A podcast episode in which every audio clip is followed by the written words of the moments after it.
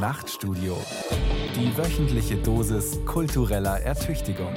Ein Podcast von Bayern 2. In der folgenden Sendung geht es um psychische und physische Gewalt, auch sogenannte häusliche Gewalt. Falls Sie davon betroffen sind oder wissen möchten, wie Sie Betroffenen helfen können, nennen wir nun die Nummer des Hilfetelefons 08000 116 016.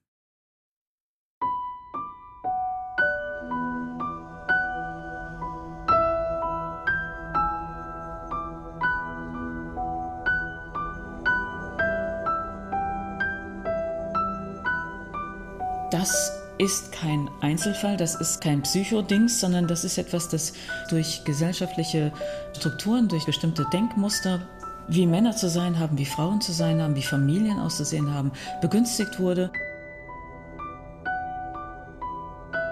In Wirklichkeit steckt da aber ja, krasser Frauenhass dahinter und vor allem auch systematische Gewalt. Das muss man mir erklären, warum häusliche Gewalt ein Frauenproblem ist und kein Männerproblem.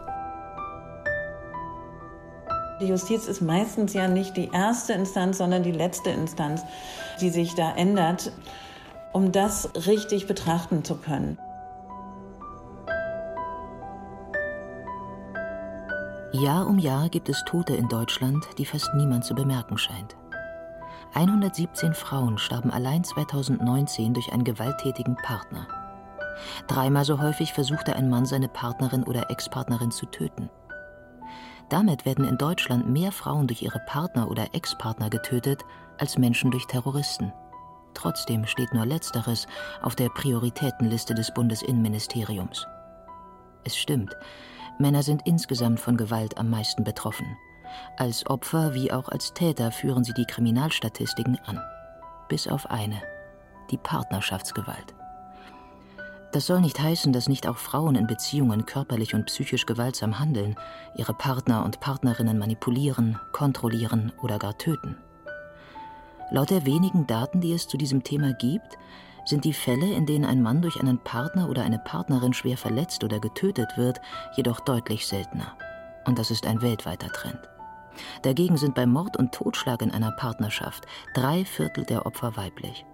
Auch sexualisierte Gewalt in der Partnerschaft richtet sich in 98 Prozent aller der Polizei gemeldeten Fälle gegen Frauen. Und viele Experten und Expertinnen sehen schon Anzeichen, dass sich die Situation für viele Betroffene und ihre Familien in der Pandemie verschärft hat. Die Zahlen sind zu eindeutig, um noch von Zufällen zu sprechen. Hinter der Gewalt steckt ein Muster, und es steht zu befürchten, dass die Popkultur dabei eine Komplizin ist. Femizide und wieso die Popkultur Komplizin ist. Von Katja Engelhardt und Vanessa Schneider. Femizid. Was soll das sein? Wenn ein Mann seine Frau tötet, steht dahinter oft eine bestimmte Weltsicht, in der der Mann der Frau prinzipiell überlegen ist. Der Mann übt Gewalt gegen die Frau aus, weil sie weiblich ist. Nach meiner Definition oder der allgemein üblichen ist der Femizid die Tötung einer Frau aufgrund ihres Geschlechts. Ich finde hilfreich noch dazu zu sagen, dass eben meistens auch Frauenhass eine Rolle dabei spielt. Vielleicht um das zu verdeutlichen, nicht jede Tötung einer Frau ist ein Femizid zum Beispiel die Tötung bei einem Autounfall. Da kommt es in der Regel nicht auf das Geschlecht an, sondern es geht schon darum, dass es Tötungen sind, die im Geschlechterverhältnis eine bestimmte Rolle spielen. Es gibt Mord und es gibt die endemische Tötung von Frauen, weil sie Frauen sind. Der Begriff Femizid soll die gesellschaftliche Ebene dieser Gewalttaten sichtbar machen. In der deutschen Rechtsprechung taucht er jedoch selten auf. Denn allzu oft werden Femizide im Rahmen einer Partnerschaft als tragische Einzelfälle bewertet, als sogenannte Ehedramen oder Verzweiflungstaten. Auch in den Medien und der Popkultur, in Nachrichten, Podcasts, Filmen, Literatur und Serien, die ein ganz bestimmtes Bild von den Opfern häuslicher Gewalt zeichnen und damit häufig Mythen und Missverständnisse verfestigen. Diese Narrative, diese gesellschaftlichen Erzählungen machen häusliche Gewalt und Femizide in der Realität für uns, aber auch für Betroffene selbst, unsichtbar. Und dann muss man sich wirklich als Gesellschaft fragen, wieso ist das möglich? Zoe Beck, ist Verlegerin und erfolgreiche Krimi-Autorin. Wieso ist das durch alle Bildungsschichten möglich?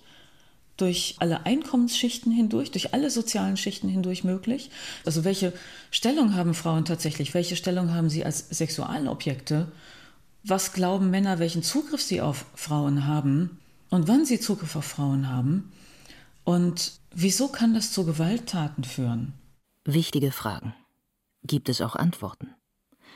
Damit die gesellschaftlichen Rahmenbedingungen sichtbar werden, hat Jane Monckton Smith ein Modell entworfen. Sie ist Kriminologin an der Uni Gloucestershire und untersucht den Zusammenhang von Femiziden und gewalttätigem, kontrollierenden Verhalten gegenüber Beziehungspartnern im sozialen Nahraum. Anhand von 372 Femiziden in Großbritannien hat sie ein Acht-Stufen-Modell entwickelt, das deutlich macht, Femizide sind keine spontanen Gefühlsausbrüche, sondern geplant. Sie verlaufen alle nach demselben Muster. Sie können also auch verhindert werden. Wenn wir lernen würden, sie zu sehen. Vielleicht hilft dabei, das Modell von Monckton Smith umzudrehen. Das soll dazu dienen, unsere eigene Wahrnehmung von abusiven, also missbräuchlichen Beziehungen und Frauenmorden zu hinterfragen. Wir beginnen mit der Stufe, die wir alle erkennen, der Tötung und arbeiten uns dann zum Anfang der Beziehung vor. Die letzte Stufe endet in der Realität in einer furchtbaren Gewalteskalation. Die bedeutet in popkulturellen Erzählungen unterhaltsame Spannung und wirkt manchmal sogar romantisch. Liefert Popkultur so die schönen Bilder für eine Ästhetik der Verachtung? Nach der Analyse der Kriminologin Monckton Smith haben die meisten Femizidfälle Gemeinsamkeiten. Tatort ist oft das Zuhause oder die Arbeitsstelle des Opfers. Der Täter begeht mitunter Suizid. Auch Kinder und andere Personen aus dem Umfeld können zu Opfern werden. Es gibt auch Tötungen, die sind mit Femiziden assoziiert, sagen wir, was auch ganz schrecklich klingt. Aber das sind eben zum Beispiel Tötungen von Kindern aus Rache an der Frau. Die kommen auch immer wieder vor. Christina Klemm ist Fachanwältin für Strafrecht und vertritt als Rechtsanwältin Betroffene von sexualisierter und geschlechtsspezifischer Gewalt, von Stalking und Menschenhandel. Sie war Mitglied der Expertenkommission zur Reform des Sexualstrafrechts. Und sie hat ein Buch geschrieben. Akteneinsicht. Geschichten über Frauen und Gewalt. Oder es gibt Tötungen von neuen Partnern aus Rache an der Frau. Oder Tötungen von Hilfspersonen, also häufig eben dann auch Mütter, Väter von den tatsächlichen Ex-Partnerinnen, die getötet werden oder vielleicht auch mitgetötet werden, dass dann gleich irgendwie ganz viele oder vier, fünf Menschen gleichzeitig umgebracht werden. Und das ist alles aus Rache, aus Frauenhass eigentlich auf die Frau. Wenn darüber berichtet wird, dann haben wir mit unserem Medienscreening herausgefunden, dass das zu 93 Prozent verharmlosend passiert. Also das ist dann sowas wie, es wird von Ehrenmord gesprochen, es wird von äh, Familiendrama gesprochen, von Beziehungstat, von Bluttat. Britta Hefemeyer ist im Vorstand von Gender Equality Media, ein Verein, der sich gegen Sexismus in den Medien engagiert. Unter anderem durchsuchen Mitarbeitende Online-Nachrichten mit einer Schlagwortsuche nach Meldungen von Femiziden. Wenn eine Frau umgebracht wird und Medien schreiben von Familiendrama, dann hat das so was Einmaliges. Und es entsteht irgendwie der Eindruck, es handelt sich lediglich um einen traurigen Einzelfall von ähm, einem Mann und einer Frau. In Wirklichkeit steckt da aber ja krasser Frauenhass dahinter und vor allem auch systematische Gewalt. In den Kriminalstatistiken tauchen diese Fälle als Partnerschaftstötung auf, vorausgesetzt der Täter überlebt. Zwischen 2017 und 2019 zählt das BKA insgesamt 386 Fälle, in denen ein Mann seine Partnerin oder Ex-Partnerin getötet hat. Oder wir nehmen das Beispiel Eifersuchtsdrama. Da wird suggeriert, dass die Frau umgebracht wurde, weil der Mann eifersüchtig war. Und ich glaube, wir sind alle irgendwie mal eifersüchtig, aber es ist natürlich auch kein Grund, jemanden umzubringen. Somit ist es halt auch kein Grund, äh, jemanden umzubringen, wenn ich jemanden liebe.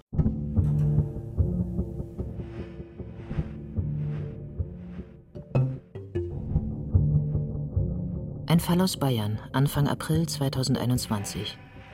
Ein Mann tötete die Frau, mit der er in einer Beziehung lebte, und starb dann vermutlich in suizidaler Absicht.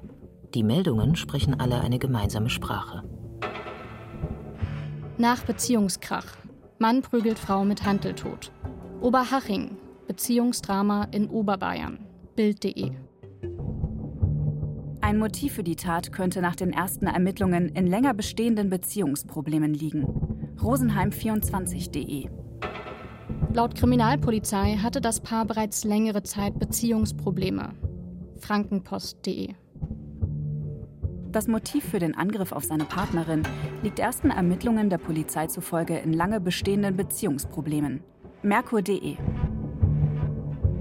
Besonders diese Wörter wie Familiendrama, Sexattacke, Sexmord, also alles in Anführungsstrichen, die funktionieren ja so wie so ein Krimi. Also sie sollen Spannung erzeugen, sie sollen Klickzahlen erhöhen und sie sollen Geschichten erzählen.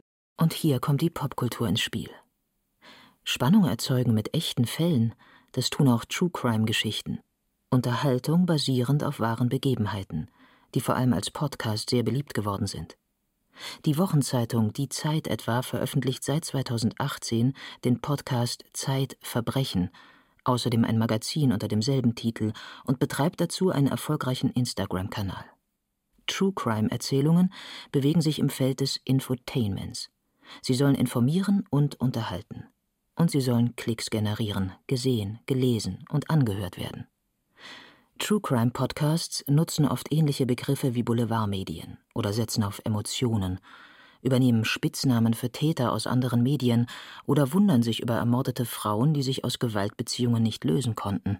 Ich glaube, wir dürfen nicht vergessen, dass es da um Menschen geht und da auch auf Wörter wie zum Beispiel Sexattacke, Beziehungstat, Bluttat und was es da nicht alles gibt, einfach zu verzichten. Ich glaube, wenn man die Morde richtig benennen würde, das ist die einzige Möglichkeit, sie auch zu bekämpfen. Denn wenn sich eine Frau trennt, ist das nie ein Motiv eines Mordes. Ist Frauenhass des Täters und vor allem auch so männliche Besitzansprüche.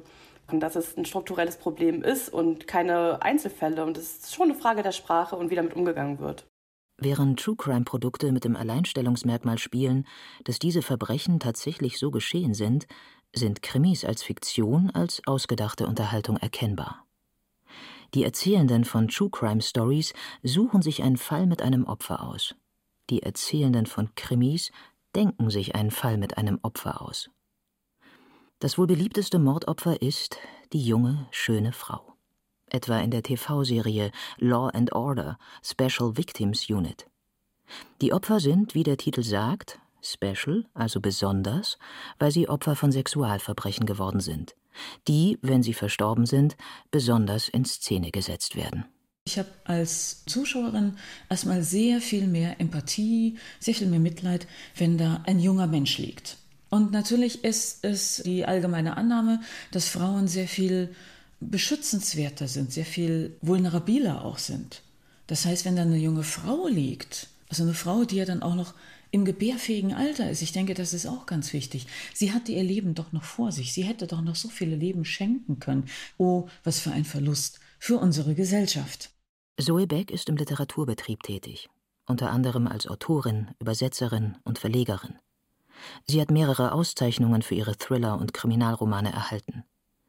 In fiktiven Geschichten soll uns das Opfer emotionalisieren, die Wahl des Opfers beeinflusst uns aber nicht nur im Rahmen der Geschichte, sondern auch in unserem Weltbild. Ich finde es extrem bedenklich, dass Opfer, weibliche Opfer, als schön und jung dargestellt werden, so dass man den Eindruck bekommt, wenn jemand Opfer sexualisierter Gewalt wird, dann, wenn die Person jung und schön ist, das heißt als ältere Frau oder als vermeintlich nicht so attraktive Frau oder als Frau, die nicht Kleidergröße 34, 36 hat, werde ich nicht Opfer von sexualisierter Gewalt. Also es gibt natürlich auch viele ältere Frauen, die massiv von Gewalt betroffen sind. Also auch da dieses Narrativ zu sagen, es sind irgendwie die jungen Frauen, die irgendwie einem bestimmten Mainstream Aussehen, Klischee entsprechen, als seien das die Betroffenen, das stimmt überhaupt nicht. Die Rechtsanwältin Christina Klemm macht deutlich, die Klischees aus Krimis und Wirklichkeit haben nichts miteinander zu tun. Wir wissen, dass Frauen mit Behinderungen ganz überdurchschnittlich häufig betroffen sind von sexualisierter Gewalt und auch physischer Gewalt. Wir wissen eben auch, dass es ältere Frauen sind, die häufig betroffen sind. Das wird ja alles überhaupt nicht thematisiert. Das entspricht überhaupt nicht dem Narrativ, weil man eben immer diese oder häufig diese irgendwie angeblich romantische Komponente da einführt. In fiktionalen Krimi-Erzählungen begeben sich die meist männlichen Ermittelnden auf die Spur des Täters. Um ihn zu finden und ihn aufzuhalten, tauchen die Profiler tief in seine Gefühlswelt ein und führen sich damit auch in das Motiv, Frauen zu töten, ein. Als sei das ein für alle Männer völlig nachvollziehbares, ja natürliches Verlangen. Indem wir Zuschauenden das Motiv für dieses Verbrechen suchen, nehmen auch wir die Täterperspektive ein. Plötzlich geht dann der Fokus mehr auf den Täter. Es ist ja dann meistens ein Mann. Das heißt, dieser Mann muss irgendwas erlebt haben, weshalb er sich jetzt äh, junge Blondinen als Opfer vornimmt. Und diese jungen Blondinen dann mit, ich weiß nicht, weißen Blütenblättern, roten Blütenblättern, anderen schönen Sachen dann noch drapiert. Das heißt auch, für jede noch so spektakulär arrangierte Krimileiche gibt es eine logische Erklärung. Wie der Täter die Leiche positioniert und inszeniert, welches Trauma er mit sich trägt. Diese Details verleihen der Ästhetik der Verachtung mehr Gewicht als der frauenverachtenden Weltsicht des Täters. Aus Sicht der Täter ist also die Frau schuld. Weil diese Begründung in Realität wie Fiktion der Strafverfolgung als Motiv dient, denn das Opfer kann sich ja nicht mehr äußern, wird die Tätersicht zur bestimmenden Erzählung und im Umkehrschluss das Opfer zum Täter. Diese Struktur der Erzählung spricht den Täter von eigener Schuld frei. Antje Joel forscht über Narrative zur häuslicher Gewalt. Und als Journalistin hat sie ein Buch über ihre eigenen Gewalterfahrungen geschrieben, um die gesellschaftlichen Strukturen dahinter zu beleuchten. Prügel, eine ganz gewöhnliche Geschichte häuslicher Gewalt. Die Opferperspektive sei für das Publikum nicht so attraktiv, glaubt sie. Das interessiere sich vor allem für die Frage, wie konnte es dazu kommen? Wir möchten einfach dieses Rätsel lösen, glaube ich. Und der Täter ist ja auch jemand, der Macht hat. Also ich glaube, wir möchten uns lieber mit demjenigen, der an der Macht ist, identifizieren, als mit dem scheinbar machtlosen Opfer. Oder in der Situation ja auch tatsächlich machtlosen Opfer.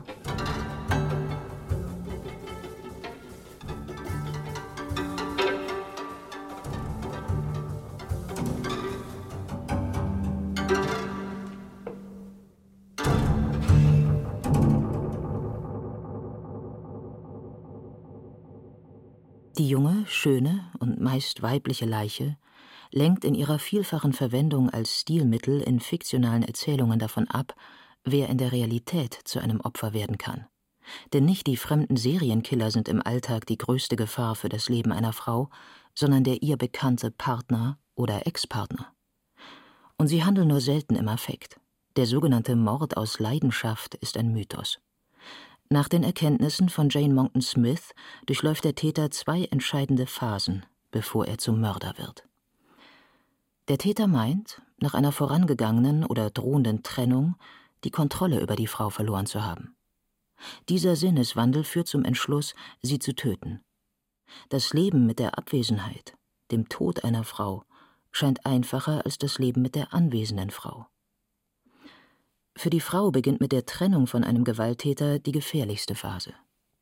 Er beginnt, die Tat zu planen, recherchiert Methoden und macht Gelegenheiten ausfindig, indem er das Opfer verstärkt beobachtet. Die Planungsphase kann Stunden, aber auch Monate andauern.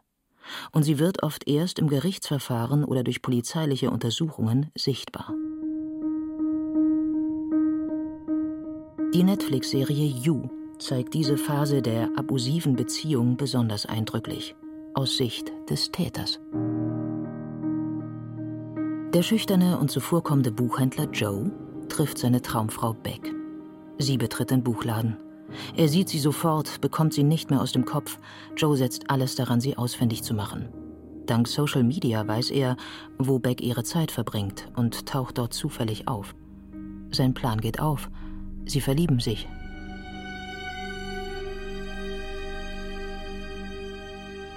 Joe ist ein manipulativer, kontrollierender Stalker.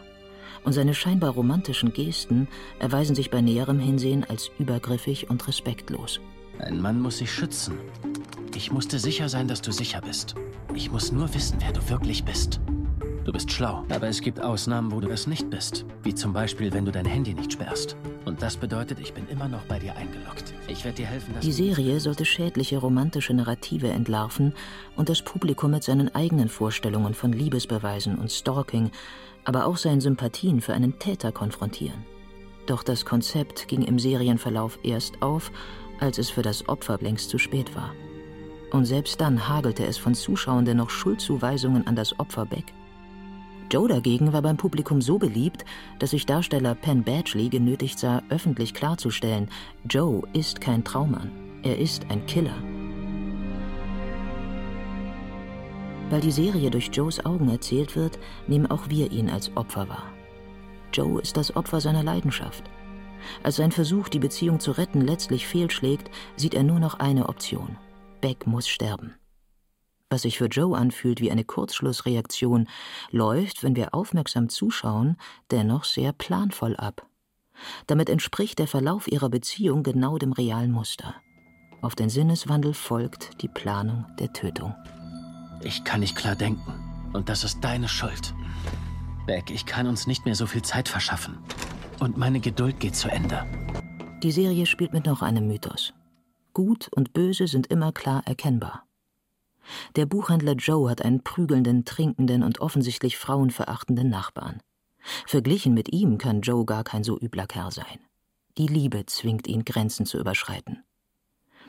Wenn so ein Durchschnittsmann schließlich zum Täter wird, dann muss er also einen guten Grund gehabt haben. Und dieser Grund wird meistens beim Opfer gesucht. Antje Joel.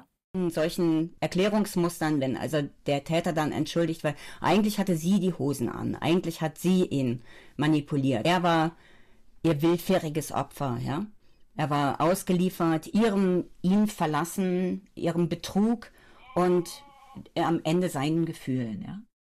Krimiserien wie Law and Order zeigen zwar vermehrt Fälle von häuslicher Gewalt, was zunächst eine positive Entwicklung ist.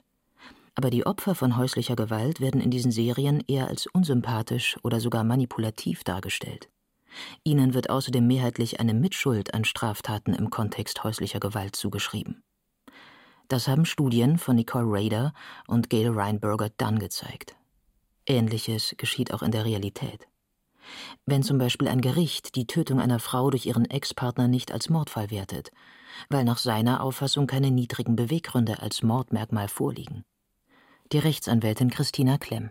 Bei den niedrigen Beweggründen sprechen wir davon, ob eben eine bestimmte Tat auf Motiven beruht, die allgemein gesellschaftlich als an unterster Stelle stehend bewertet werden.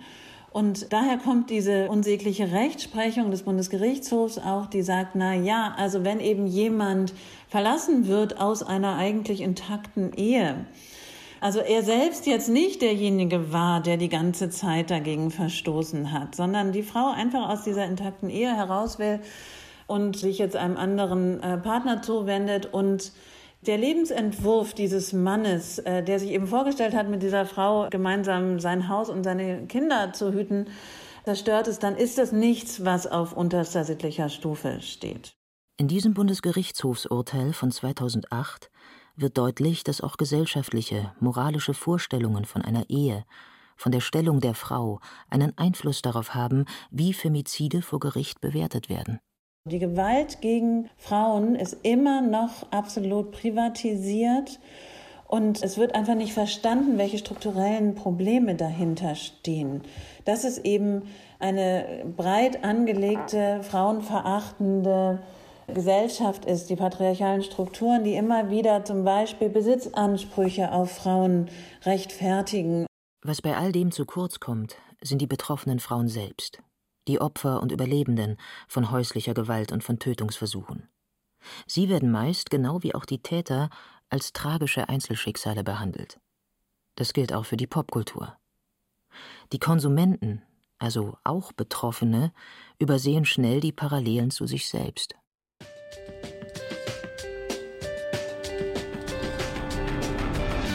Besonders dann, wenn es explizit um ihre Geschichten gehen soll. Wie in der ZDF-Reihe Der Kriminalist. Ihren letzten Freund haben sie wegen Körperverletzung angezeigt. Es kam aber nie zum Prozess. Hätte ich Michael auch anzeigen sollen? Wenn er handgreiflich wurde? Ja. Es wird psychologisiert, in der Biografie gekramt, gemutmaßt, warum sie eine Beziehung mit einem Gewalttäter eingegangen ist und blieb, bis es zu spät war. Das sei problematisch sagt die Krimi-Autorin Zoe Beck. Das sind alles sehr hochspezialisierte Einzelfälle, die dann da erzählt werden, so dass man natürlich auch den Eindruck vermittelt bekommt, es sind so ganz viele kleine Dinge, die dazu führen, dass eine bestimmte Person zum Opfer einer anderen ganz bestimmten Person wird. Gesellschaftliche Strukturen, die das Ganze nochmal erleichtert, die dann vielleicht auch Hemmschwellen einreißen, die werden mir dann noch ein bisschen zu wenig dann auch beleuchtet.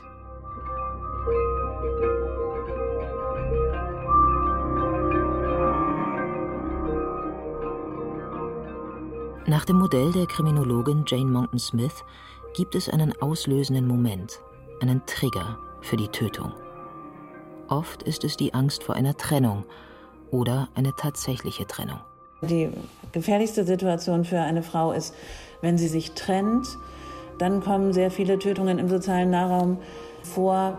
Christina Klemm vertritt als Rechtsanwältin unter anderem Betroffene von sexualisierter und geschlechtsspezifischer Gewalt. Aber auch wenn sie zum Beispiel einen Karrieresprung machen, im Gegensatz zu dem Partner, wenn sie mehr nach außen gehen, sich irgendwie etwas, eine lockerere Beziehung wünschen. Wenn Kinder kommen, auch das ist eine sehr gefährliche Situation für Frauen. Auf den Trigger folgt die Eskalation. Die Kontrolle des Täters nimmt zu. Dazu gehören Drohungen oder Androhungen von Gewalt. In 55 Prozent der von Monckton Smith untersuchten Fälle wurde explizit mit Tötung gedroht, mitunter mit Suizid. Der Täter verfolgt und überwacht das Opfer verstärkt, bettelt und fleht. Es wird mit allen Mitteln versucht, das Opfer zum Bleiben zu bewegen. Wie das abläuft, wird in der Krimiserie Big Little Lies von HBO gut gezeigt. In einer wohlhabenden kalifornischen Küstenstadt ist bei einer Spendengala ein Mensch ums Leben gekommen. Wie, das wissen die verhörenden Polizisten nicht. Aber es ist klar, dass drei befreundete Grundschulmütter in den Todesfall involviert gewesen sind und sich hinter den Fassaden der Luxushäuser Abgründe verbergen, die so steil und tief sind wie die Klippen, an denen die Villen gebaut sind. Spoiler. Perry, ein angesehener Geschäftsmann und Ehemann von Celeste, ist umgekommen. Beim Versuch, Celeste zu schützen, hatte ihn eine ihrer Freundinnen eine Treppe hinuntergestoßen. Denn Perry hat in aller Öffentlichkeit auf sie eingeprügelt. Was die anderen Charaktere nicht ahnen und wir genau wie Celeste lange nicht wahrhaben wollen, ihr gut aussehender und beliebter Ehemann unterdrückt sie seit Jahren in einer gewalttätigen, kontrollierenden Beziehung.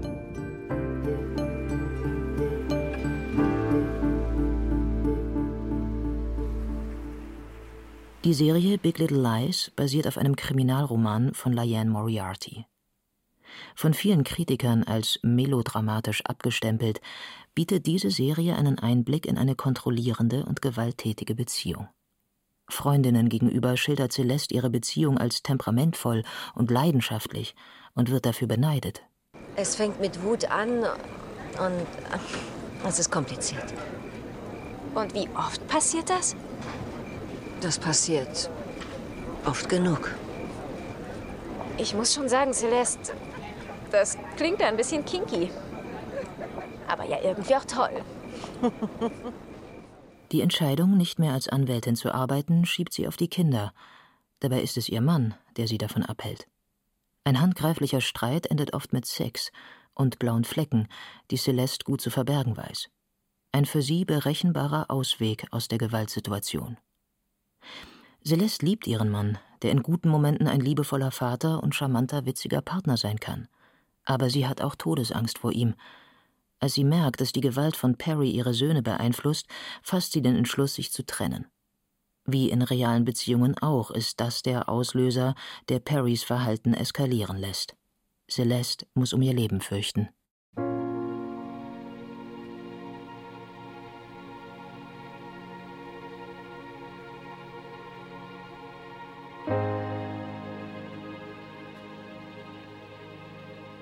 Solange der Partner keinen Grund hat, die Kontrolle über die Frau anzuzweifeln, bleibt die abusive, gewaltgeprägte Beziehung in genau dieser Phase.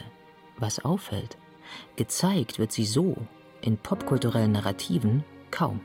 Wir erfahren in Krimis oder anderen Erzählungen selten von den Abwägungen der Frau, weshalb oft die Frage gestellt wird, warum ist sie nicht gegangen? An dem Punkt, an dem diese Frage aufkommt, weil der Fall von außen betrachtet völlig klar scheint, befinden sich die Frauen bereits in einer gefährlichen Spirale aus Kontrolle und potenzieller Gewalt und können eben nicht einfach gehen. Oft ist es eben auch noch, also solange wir auch solche große Unterschiede haben in den Verdienstmöglichkeiten, immer noch die Regel, dass die Frauen eben zu Hause bleiben, wenn sie die Kinder bekommen etc. Also all das große ökonomische Abhängigkeiten. Und dann auch, was dann auch hinderlich ist, ist eben die Erkenntnis, dass es sehr gefährlich sein kann, den Mann zu verlassen. Also richtig die Sorge um das eigene Leben, das Leben der Kinder auch, eben weil ja auch die Betroffenen wissen, wen sie gegenüber haben und eben dann häufig denken, solange ich noch in der Nähe bin, kann ich da Schlimmeres verhindern. In der Realität stehen Frauen vor Herausforderungen, die uns in fiktiven Stoffen selten gezeigt werden. Wo kann ich hingehen? Frauenhäuser sind in Deutschland oft unterbesetzt und unterfinanziert. 2018 ist mit der Istanbul-Konvention des Europarats ein bindendes Übereinkommen zur Eindämmung und Prävention von häuslicher Gewalt und Gewalt gegen Frauen in Kraft getreten. Doch schützende Maßnahmen wie die Schaffung von etwa 14.000 zusätzlichen Plätzen in Frauenhäusern wurden in Deutschland bislang nur teilweise umgesetzt. Die Beziehung war das eine, aber ich glaube, dass was mir sehr viel mehr geschadet hat, also im Sinne von, was ich sehr viel schmerzhafter fand, war, was alles danach passiert ist. Und zwar nämlich zu einem Zeitpunkt, wo, wo ich mich hätte sicher fühlen sollen. Wo ich das Gefühl hätte haben sollen, ja, dass mir Sicherheit vermittelt wird. Stattdessen erlebte die Journalistin und Autorin Antje Joel nach der Trennung und den vielen Trennungsversuchen zuvor das Gegenteil. Die strukturellen Hindernisse, die für die gesamte Gesellschaft ohnehin gelten, stellen für Frauen, gerade für Mütter, in dieser Lage eine besondere Schwierigkeit dar. Wo findet eine Betroffene Wohnung, Arbeit, eventuell Betreuung und Schulangebote für ihre Kinder? Zu gehen ist nicht die Lösung, denn das Hilfesystem, in das Frauen sich eigentlich retten sollen, kann nur bedingt das Gefühl von Schutz vermitteln. Und Jane Monckton Smith sagte halt so ganz klar, der Einzige, der der Frau Sicherheit garantieren kann, ist der Täter. Und das ist wahr. Das ist schmerzhaft wahr, weil die Gerichte können der Frau nicht Sicherheit garantieren. Die Polizei kann es nicht, das Frauenhaus kann es nicht. Nur der Täter kann es, indem er sagt, okay, ich tu dir nichts. Und die Frauen sind sich dessen bewusst. Aus diesem Blickwinkel sehen wir es nicht. Ja? Für die komplexen Vorgänge, die sich in Beziehungen vor einem drohenden Femizid abspielen können, hat die Popkultur bisher kaum Bilder gefunden. Und das, obwohl sie sich ausgiebig der physischen Gewalt widmet. Meist werden abusive oder gewalttätige Beziehungen sehr eindimensional gezeigt. Obwohl Serien und Romane die Möglichkeit haben, die Grauzone zwischen Liebe und Demütigung in ausführlichen und differenzierten Erzählungen abzubilden. Die Frauen werden dann dargestellt als apathische Opfer, die nichts zu ihrer eigenen Rettung beitragen. Dabei arbeiten die die ganze Zeit, ja, und das ist eine Schwerstarbeit, diese Sicherheit auszubalancieren, das auszubalancieren zwischen wie weit kann ich gehen? Wie weit muss ich gehen, um nicht mich und oder meine Kinder zu gefährden? Das ist ein unglaublicher Kraftakt. Der wird nicht erkannt. Stattdessen werden die Frauen halt als willfährige Opfer apathisch, hilflos, klein dargestellt. Weil ihre Perspektive nicht gezeigt wird, wird die Schuld auf die Opfer übertragen. Victim Blaming. Wieso bleibt sie bei ihm? Wieso ist sie nicht früher gegangen? Hat sie ihn provoziert? Es wird nicht gefragt, wieso hört der Täter nicht auf? Wieso meint der Täter Gewalt und Kontrolle auf die Frau ausüben zu können? Nicht auf Kollegen, Chefs, Freunde, Nachbarn, sondern die Frau. Was für ein frauenverachtendes hierarchisches Denken steckt dahinter? Wie im Film, so auch in der Realität. Was genau sich psychologisch abspielt, wie die Beziehungen beginnen, wie sie sich entwickeln, welche Dynamik dahinter steckt und welchen Herausforderungen sich das Opfer gegenüber sieht, das wird auch in der deutschen Rechtsprechung nicht immer erkannt.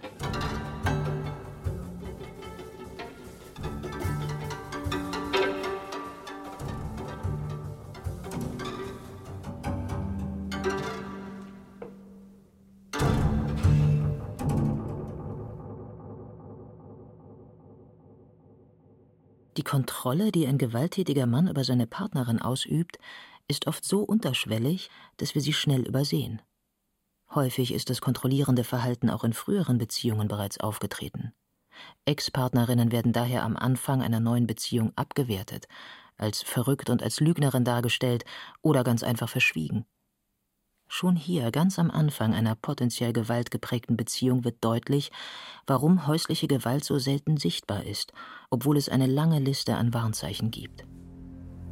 Denn die Warnzeichen kennen wir, aber in einem völlig anderen Licht. Das zeigt der Film Passengers von 2016 mit Chris Pratt und Jennifer Lawrence besonders gut. Der Mechaniker Jim Preston erwacht plötzlich aus dem künstlichen Schlaf. Das Ziel seines Raumflugs, ein erdähnlicher Planet, ist allerdings noch 90 Reisejahre entfernt. Und außer ihm ist keiner wach. Als er meint, nicht weiter allein auf dem Schiff leben zu können, sieht er in einer Kältekammer die ehrgeizige Journalistin Aurora und verliebt sich in die schlafende schöne Frau ohne mit ihr je gesprochen zu haben. Er weckt sie auf, sie erwidert seine Gefühle, doch dann erfährt sie, dass er sie absichtlich geweckt und damit ihre Pläne durchkreuzt hat, einen fremden Planeten betreten zu dürfen. Als sie die Wahrheit erfährt, ist sie schockiert, fühlt sich bedroht, beendet die Beziehung. Aber Jim kann das Raumschiff vor der drohenden Katastrophe bewahren und sie kommen wieder zusammen. Happy End.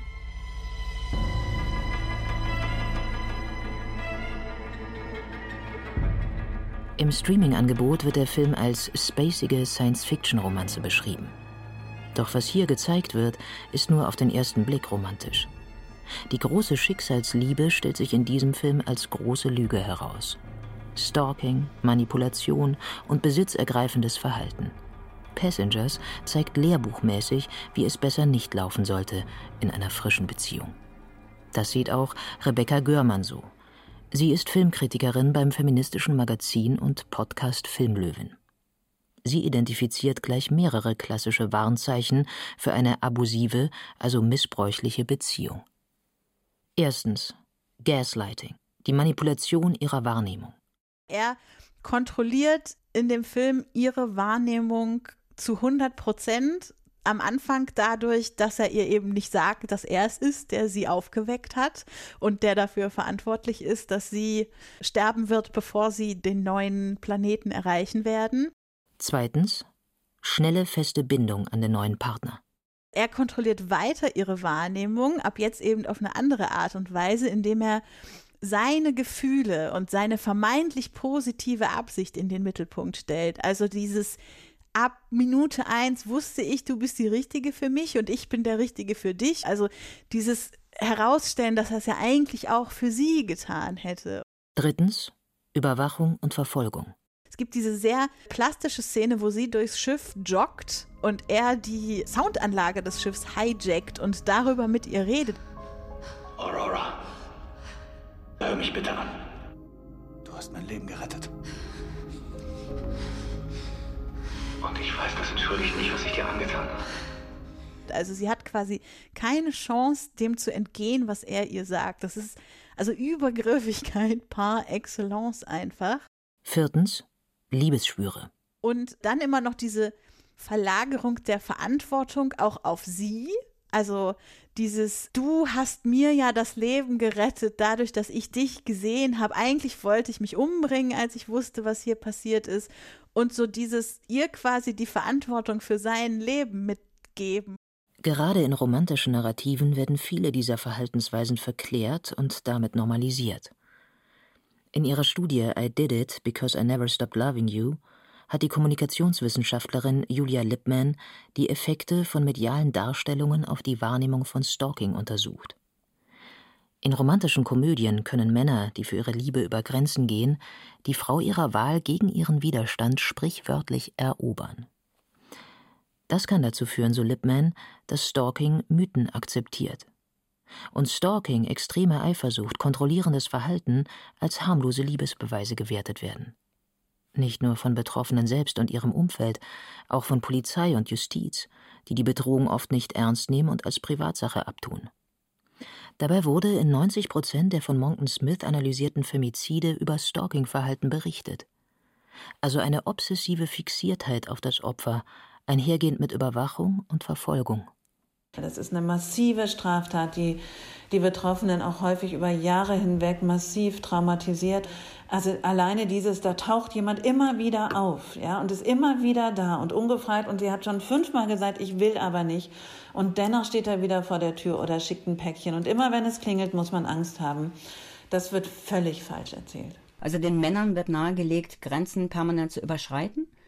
Und Frauen wird nahegelegt, das hinzunehmen und das als Liebesbeweis zu werten.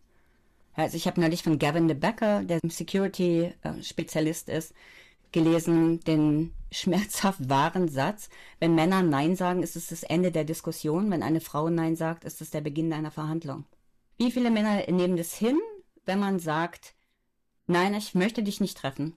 Besitzergreifendes Verhalten wie Stalking und extreme Eifersucht, auch die obsessive Beobachtung über Social Media spitzt sich immer weiter zu, bis die Beziehungshierarchie etabliert ist und der Mann die Frau dominiert. Dieser Prozess verläuft unterschwellig. Weil die Beziehung oft sehr schnell sehr ernst wird, merkt die Betroffene häufig nicht, dass sie kontrolliert und ihre Wahrnehmung manipuliert wird. Die Täter vereinnahmen ihre Opfer durch geschickte Verhaltensmuster und kontrollieren sie finanziell, emotional und sozial, sagt Antje Joel. Es beginne nicht mit eindeutigen Verboten. Es beginnt wie, er kommt nach Hause mit einer Flasche Wein und zwei Pizzen. Und er sagt, oh, oh, du warst ja heute mit Maria verabredet. Oh, das habe ich vergessen. Ach ja, ach, ist egal, dann bleibe ich halt. Nein, ist, ist okay, geh ruhig. Ich, ich trinke den Wein alleine. Macht ja nichts, hat einen anstrengenden Tag. Ja? Wie viele von uns fühlen sich dann verpflichtet zu sagen, ach komm, ich, ich sag Maria ab. Das ist total nett hier. Kommt hier mit zwei Petzen, einer Flasche Wein, ne? Und dieses Muster, das schleicht sich ein bis nach der x-ten Absage keine Einladungen mehr kommen oder sich die Betroffene nicht mehr traut, um ein Treffen zu bitten. Die Frau ist schließlich von Freunden oder Familie isoliert, ohne dass der Partner sie körperlich zwingen oder bedrohen musste. Genau diese unsichtbaren Prozesse zeigen aber die meisten Songs, Filme, Serien und Bücher nicht. Nur das, was man von außen ohnehin sieht. Nicht, was wirklich passiert.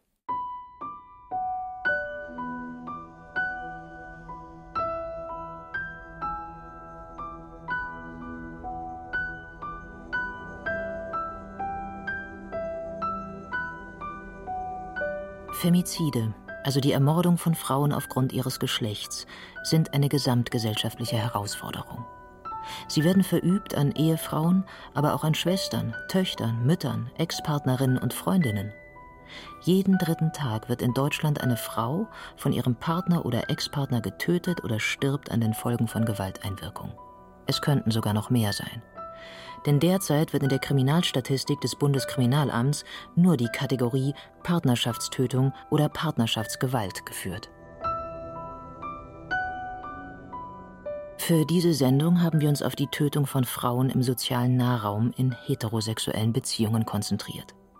Weil in Fällen von Partnerschaftsgewalt nur das Geschlecht und das Beziehungsverhältnis, nicht aber die Sexualität erfasst wird, wissen wir nicht viel über Gewalttaten in queeren Partnerschaften. Experten gehen aber davon aus, dass diese in ähnlichem Maße wie Frauen von Gewalt in der Partnerschaft betroffen sind, Transpersonen sogar noch deutlich häufiger. Auch hier besteht viel Klärungsbedarf.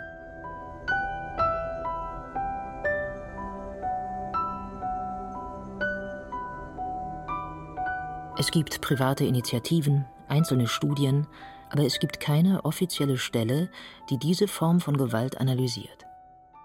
Würden Femizide als solche offiziell gezählt, wären die erhobenen Daten eindeutiger, würde das Motiv von Mordfällen klarer und Strukturen sichtbarer gemacht. Vielleicht gäbe es dann auch mehr Präventionsmaßnahmen, um frühzeitig Gewalt entgegenzuwirken. Die Justiz sei meist nicht die erste, sondern die letzte Instanz im Wandel, so Anwältin Christina Klemm denken wir daran, dass Vergewaltigungen in der Ehe erst seit 1997 gesetzlich verboten sind. Schneller als die Justiz kann die Popkultur sich wandeln. Sie kann gezeigte Verhältnisse legitimieren und normalisieren. Daher ist es wichtig, wie häusliche Gewalt und Gewalt gegen Frauen dargestellt wird. Bisher festigt die Mehrheit der Darstellungen falsche Mythen über kontrollierende Beziehungen. Sie sympathisieren mit dem Täter, und lassen Zuschauende eher mit Klischees zurück als mit Wissen und Empathie für Opfer. Wir wissen, es gibt sie überall, es gibt auch die Täter überall, aber es wird nicht darüber gesprochen. Und das zu ermöglichen in allen Formen, sei es eben in den persönlichen Beziehungen, aber eben auch in der Popkultur oder dann eben in wissenschaftlichen Untersuchungen, ich glaube, nur das hilft. Popkulturelle Produkte können dreierlei. Erstens von diverseren Opfern erzählen, um zu zeigen, wer in der Realität zum Opfer werden kann. Zweitens psychische Gewalt und Kontrollverhalten illustrieren und Zuschauende aufklären, indem sie Parallelen entdecken, bei sich oder in ihrer Umgebung. Und drittens, sie können das Leben nach einer Gewalterfahrung zeigen, die Hürden des Systems und, ja, das auch, die mögliche Heilung. Dabei spielen auch filmische Mittel eine wichtige Rolle. Sie lassen uns Sympathie empfinden für die eine oder andere Seite, je nachdem, wessen Blick wir vor dem Bildschirm einnehmen sollen, so die Kulturkritikerin Rebecca Görmann.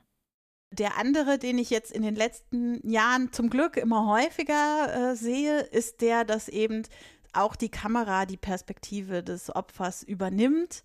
Also, dass wir den Täter sehen beim Ausüben von Gewalt, dass wir sehen, dass Gewalt nicht nur körperliche Gewalt ist, sondern dass auch filmische Mittel gefunden werden, um eben Emotional Abuse abzubilden und zu zeigen, was da für Mechanismen ablaufen. Das finde ich schon sehr, sehr wichtig und gut, dass es in die Richtung geht. So wird über Empathie Verständnis geschaffen. Für die Situation, in der sich Opfer befinden. Für die verschiedenen, oft subtilen Formen der Gewalt, der sie ausgesetzt sind. Einigen Serien, Filmen und Romanen gelingt das bereits, wie der Netflix True Crime Serie Unbelievable über eine Reihe von Vergewaltigungsfällen. Erzählt aus der Sicht des Opfers und der Ermittelnden. Ja, also wie es tatsächlich Betroffenen geht bei Anzeigen, ja, was ihnen da alles entgegengebracht wird und diese Erschütterung, die ich auch immer wieder erlebe von Betroffenen, die so völlig ohne jeden Hintergedanken einfach eine schreckliche Tat erlebt haben und zur Polizei gehen und sich auf einmal völlig unerwartet einem Gegenüber gegenüber sehen, das ihnen nicht glaubt. Auf der Suche nach anderen Bildern von abusiven Beziehungen hilft vor allem Zuhören. Sich mit Expertinnen auszutauschen, die Fälle von Femiziden verhandeln, mit professionellen Hilfestellen und vor allem auch mit Betroffenen selbst. Diese bräuchten den Raum und die Sicherheit, für sich selbst zu sprechen, so Antje Joel. Sei es Forscher oder Therapeuten oder Rechtsanwälte oder wer auch immer. Wir brauchen niemanden, der für uns spricht. Und das ist auch falsch zu sagen, weil wir, das spreche ich, als ob ich für alle Betroffenen spreche. Aber ich, jedenfalls als Betroffene, brauche niemanden, der für mich spricht. Und ich kann mir gut vorstellen, dass es anderen Betroffenen ähnlich geht. Es geht nicht a priori darum, bestimmte Musik nicht zu hören, Bücher nicht zu lesen, Serien und Filme nicht zu schauen, sondern darum, sie zu durchschauen. Zu verstehen, welche Muster romantische Narrative festigen, welche Botschaften über gesellschaftliche Machtverhältnisse uns mitgegeben werden. Und es geht darum, in der eigenen Umgebung zu erkennen, wann eine Frau in einer Notlage steckt. Dafür sind differenziertere, realistischere Bilder von Gewalt nötig, die die vielschichtigen Ebenen wie psychische, soziale und ökonomische Zwänge sinnlich erfahrbar machen. Also im Grunde genau das, was ohnehin die Stärke von Popkultur ist. Uns andere Leben und Welten unterhaltsam näher zu bringen, unsere Empathie zu schulen nur dann wird sich etwas ändern. Nur dann hört die Popkultur auf, eine Komplizin zu sein.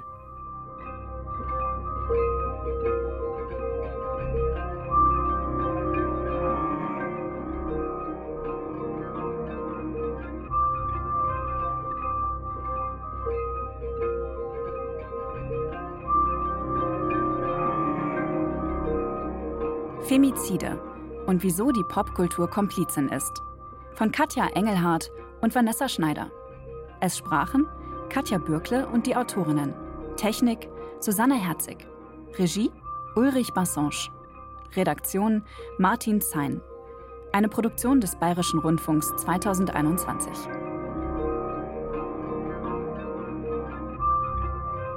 Wir empfehlen den Bayern 2 True Crime Podcast Der Mörder und meine Cousine von Burkhard Dabinus und Tatjana Tamerus. Sie finden ihn, wie auch diese Sendung, in der ARD Mediathek und natürlich auch bei anderen Anbietern.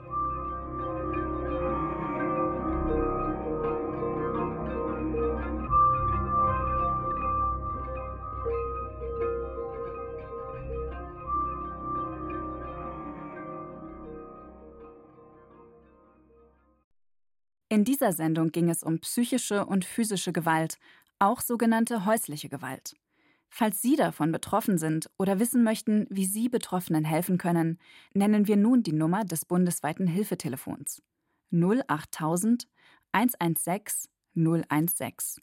Beratung und Hilfe unter der 08000 116 016.